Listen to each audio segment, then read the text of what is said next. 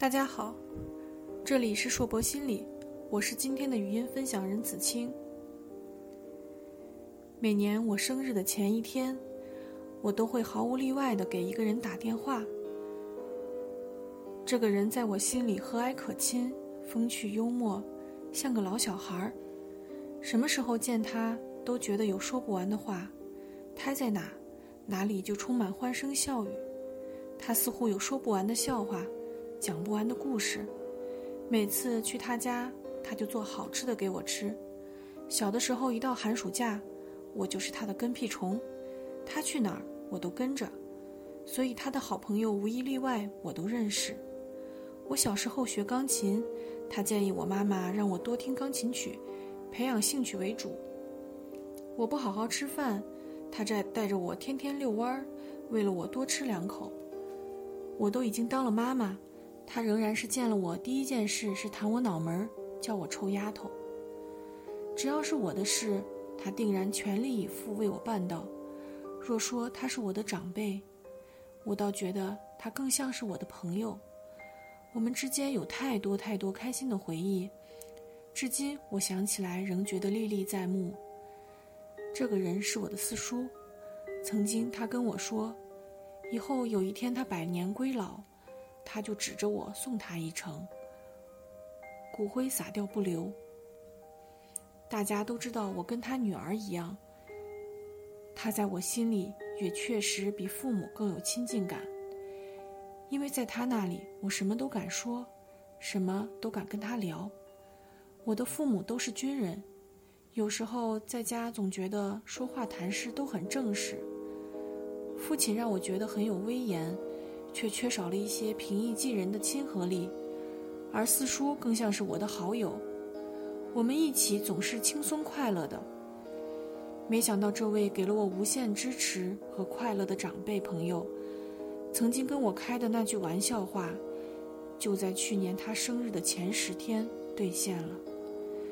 那是我最不愿意为他做的事。从此，这个世界上又少了一个如此爱我的人。现在去他家，走到熟悉的路口，好像还看到他站在路口送我，带着他的狗。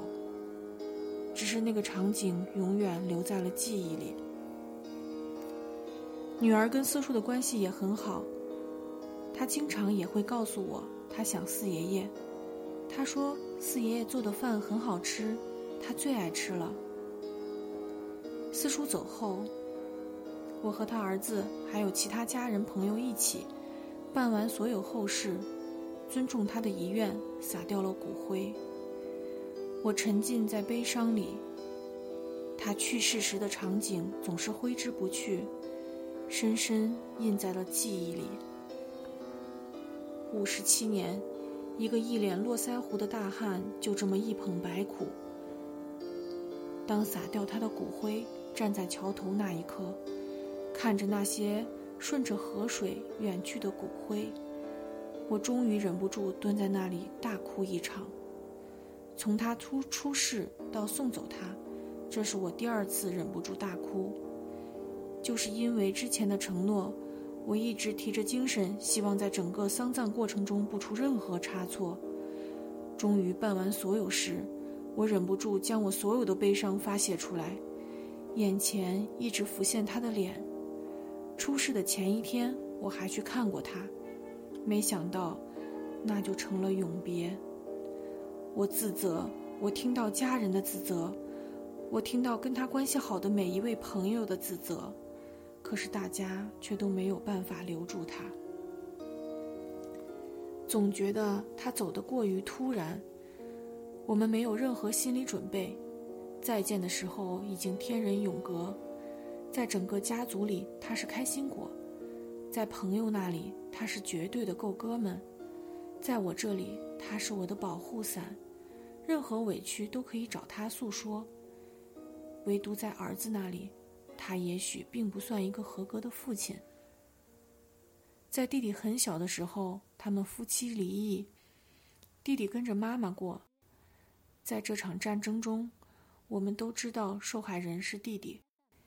弟弟长大后，父子关系和解，但因为长期的分离，真正的亲密关系还是存在很多遗憾。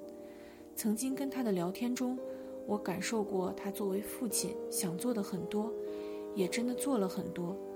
但是好多事不是我们努力去做，就能得到我们想要的结果。他对于这段亲子关系有着很多的无奈、自责。这么多年，他赢得我们家族里所有晚辈的爱戴、尊重、亲密感，却唯独不知道怎么表达深藏在心底那份父爱。他们父子以他们特殊的方式相处着，很多时候我是他们中间的桥梁。对于这个弟弟爱屋及乌，我也有着跟其他兄弟姐妹不一样的感情。那时候看到四叔跟我轻描淡写说一些弟弟的事，能看得出他那份可以隐藏的父爱是多么的不容易。现在想来，我们整个人生中会扮演很多的角色。我们都希望我们可以演好每一个角色，但是好多时候，有了缺憾的人生，才更像是一个有血有肉的人生。过于完美的人在这个世界上是不存在的，所以我们无法扮演好我们的每一个角色。四叔的丧葬结束后，家里人请他的朋友一起吃饭，有一个跟他关系最好的叔叔讲起那个曾经的他，让我看到了他的另一面。冬天寒风里骑着马疾驰的他，骑摩托骑得飞快飞出去掉两颗牙的他，也有跟朋友一起打架的过往。总而言之，他的人生虽然只有短短五十七年，但是却却体验过各类冒险、有意思的生活。人生在于宽度，这句话最适合他。伤痛只有经历足够的时间，才能慢慢愈合。这个对我无比重要的长辈，在匆匆的离开后，几乎每晚我躺下闭上眼睛就会想起他。在家不敢跟父母提起他，我看到父亲经常偷偷抹眼泪。那是他关系最好的一个弟弟，也是最小的一个。整个家庭也避免谈论他。我自己听到他喜欢的那首《我是一只小小鸟》，就会禁不住哭起来。原来贝明并没有注意过歌词，现在留意歌词才发现，表面上积极乐观、带给大家欢乐的四叔，其实承受了很多很多压力，总觉得他有很多事没有做完，他有好多想法没有机会实现，就匆匆离开了。在他走后几个月，我去上沙盘课，刘老师让我们以一件不喜欢的事为主题摆一个盘。同学们都奇怪，为什么一件不喜欢的事，我却摆了一个很美的场景。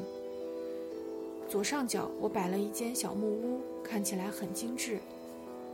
木屋旁边我选了一个小沙泥，代表四叔。他的左右两边各有一个可爱的小天使陪伴。